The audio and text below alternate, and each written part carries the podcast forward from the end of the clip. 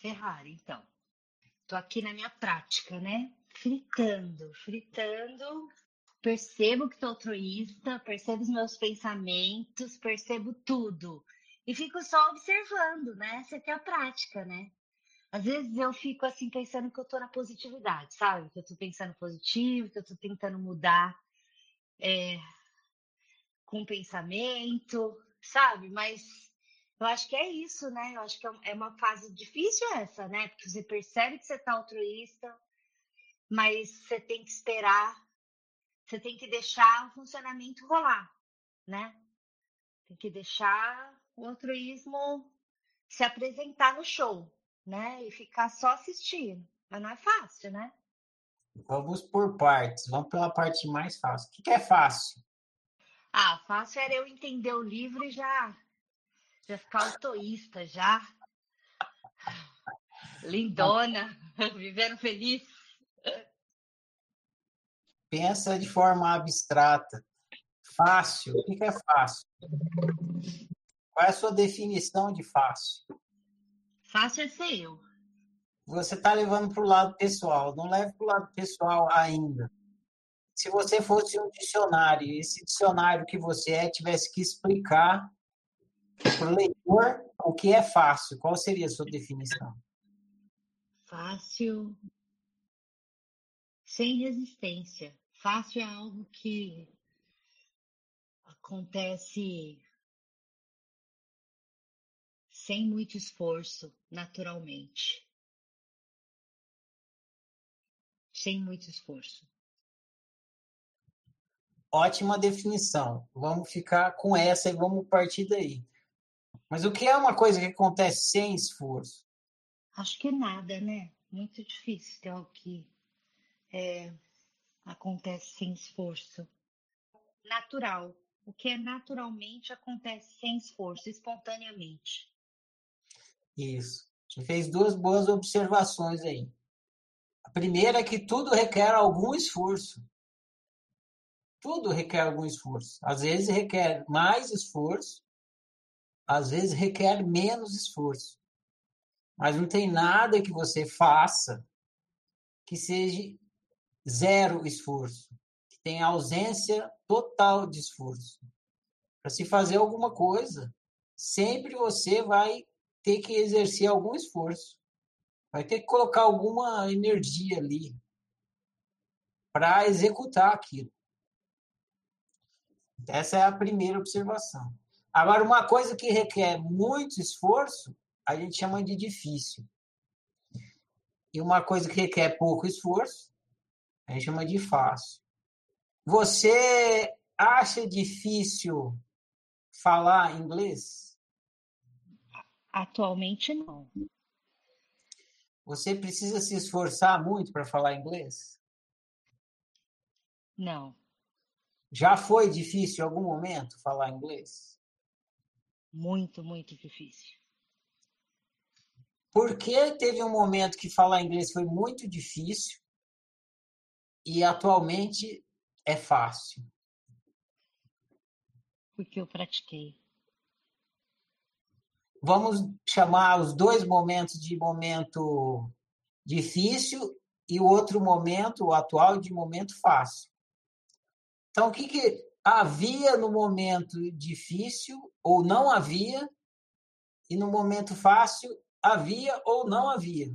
que diferencia um do outro? A minha experiência. Tem a ver com experiência, mas tem uma palavra melhor do que experiência. Maestria, né? Maestria. É, tem a ver com maestria, mas ainda tem uma melhor, é a competência. No primeiro momento, a sua competência em falar inglês era pouca, muito pouca. Teve um momento que foi até zero. Você tinha zero competência em falar inglês. Aí você foi se tornando competente, competente, competente, competente. Quanto mais a sua competência aumentou, mais fácil foi falar inglês. Foi ficando cada vez mais fácil. E o que fez com que a sua competência aumentasse? Que ela saísse de uma total incompetência e se tornasse uma grande competência até uma maestria. Prática. Exatamente, a prática. Agora vamos voltar à questão do altruísmo. Por que, que é difícil praticar o viver altruísta? Porque eu não tenho competência, porque é, eu, eu entendo, mas eu não tenho prática. Porque falta prática. Você ainda não desenvolveu uma competência tal que faça viver altruísta uma coisa fácil. Muito bem. O que, que você pode fazer para que se torne fácil? Posso praticar. Exatamente. Então, todo dia que você acorda é uma oportunidade para quê? Para praticar. E aí, melhorou? Melhorou, mas a minha dúvida é na prática mesmo. Fala sua dúvida agora. Então, é, acontece uma situação e eu me sinto querendo manipular, tendo pensamentos de controle, né? E eu percebo, uh, né? Eu observo e percebo, falo, olha aí, isso aí, essa atitude que você está pensando em tomar, qual que é a sua intenção, né? Isso aí é altruísmo. E aí eu, é, né? Às vezes eu me seguro e não tomo aquela atitude, mas por dentro eu frito. Fico com raiva e eu fico mentalizando e eu fico xingando a pessoa por dentro.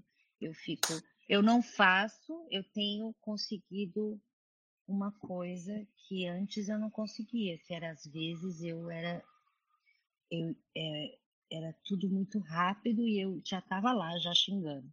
Agora eu não faço. Eu, mas só que por dentro eu, eu sinto, eu fico fritando. Minha dúvida é, será que eu estou só falando para mim, ai, seja boazinha, não faça isso, isso aí não é legal, isso é altruísmo, não faça isso, e me segurando, mas entende, assim. Estou entendendo. O que acontece com você também acontece comigo, por isso eu posso te entender.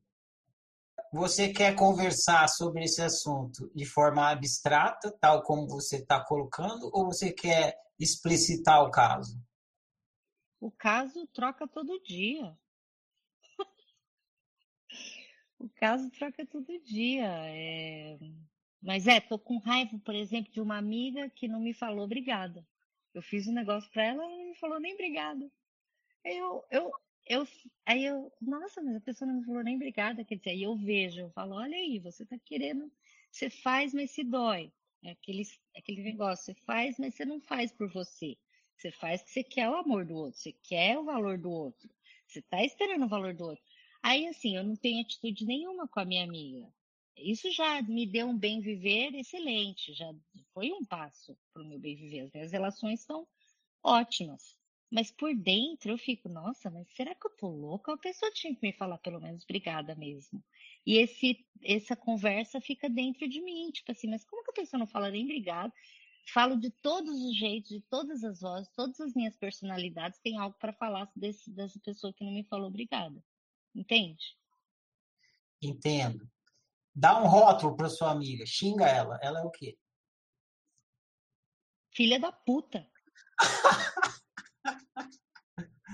Tudo bem, não. Mas dá um, dá um xingamento mais descritivo do comportamento dela. Ingrata ingrata. Isso. Ela teve um comportamento ingrato, certo? Certo.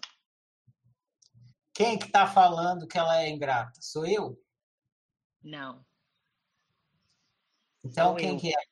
É você. Por que, que é você que está falando? Porque eu quero que ela seja grata para mim. Tem isso, mas tem mais coisa. Porque eu tenho é, afeto. O fato tem afeto para mim. O fato tem significado para mim. Tem isso, mas tem mais coisa. Vamos supor que eu assistisse essa cena. Você assistiu essa cena na primeira pessoa, porque você é uma personagem da cena. Vamos supor que eu estou assistindo essa cena também, mas eu não sou personagem da cena. Eu estou vendo a sua amiga e estou vendo você eu vejo o comportamento das duas e eu olho, para mim ela não é ingrata. Então a minha pergunta é: por que você rotula ela de ingrata? Eu rotulo ela de ingrata porque ela não valorizou o que eu fiz para ela. E ao não valorizar o que você fez para ela, o que, que ela fez? Ela me magoou. Ela abusou da regra 3, não é? Já ouviu essa música? não. A música do Vinícius de Moraes que fala: Tantos você fez que ela se foi porque você, rapaz, abusou da regra 3. Nunca ouviu essa música? Não. Depois eu vou postar aqui no chat para você ouvir. É, não exatamente ela fez o mesmo comportamento que a música está descrevendo, mas ela infringiu uma regra sua. Entende isso? Sim, então, de, é, desde que aconteceu, eu estou pensando assim, né? Olha, usa a função espelho. O que ela fez não é para você, não vai te fazer feliz. Então seja grata quando alguém fizer alguma coisa para você. Deve ser isso importante para você. Eu estou falando para mim mesmo, né?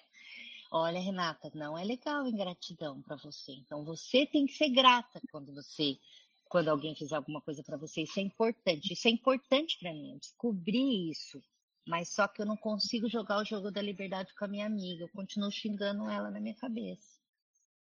Então, eu sugiro você ter calma. Você já quer ir para o passo 6, sem passar pelo 1, 2, 3, 4, 5 e depois chegar no 6.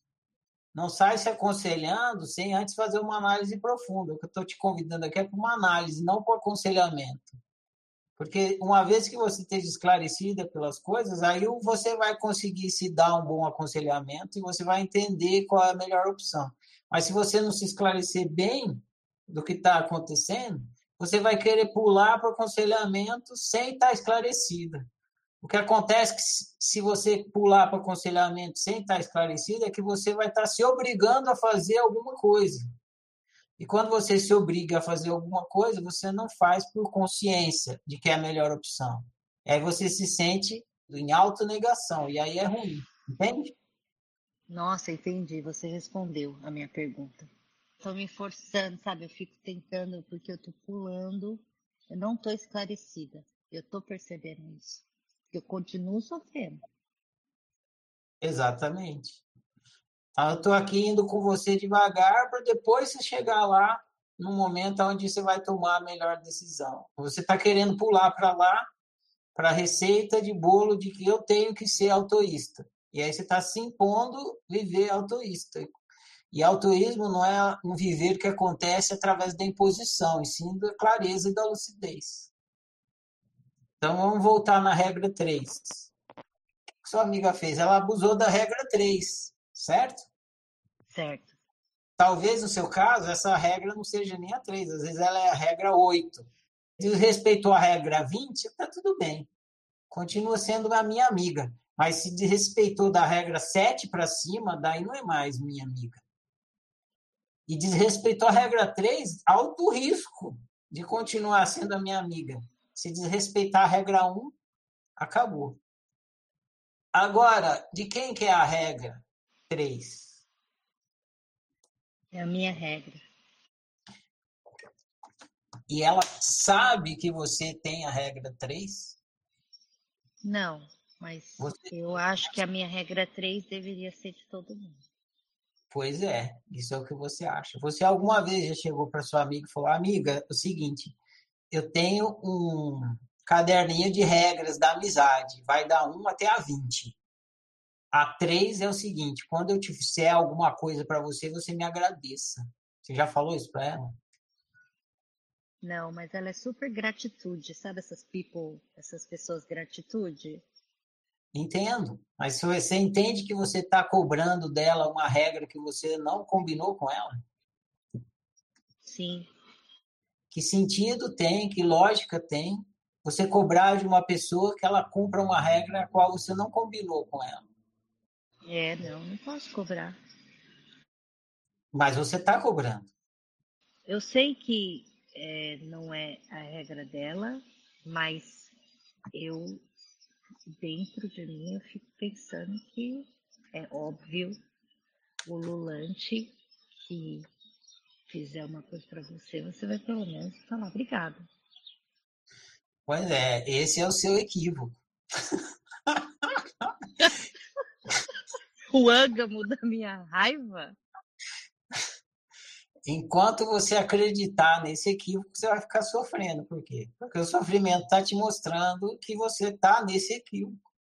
Se você não tivesse esse equívoco, você não sofreria com isso, porque você não estaria acreditando nesse equívoco e impondo que a sua amiga respeite uma regra da qual ela desconhece. Você fala, porra, por que, que eu estou querendo que a pessoa respeite uma regra que ela desconhece? É verdade.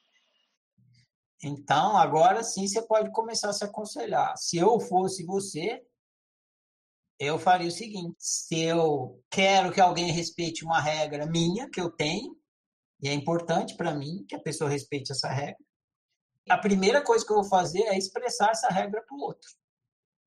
Dizer, ó, a regra 3 da amizade para mim é essa.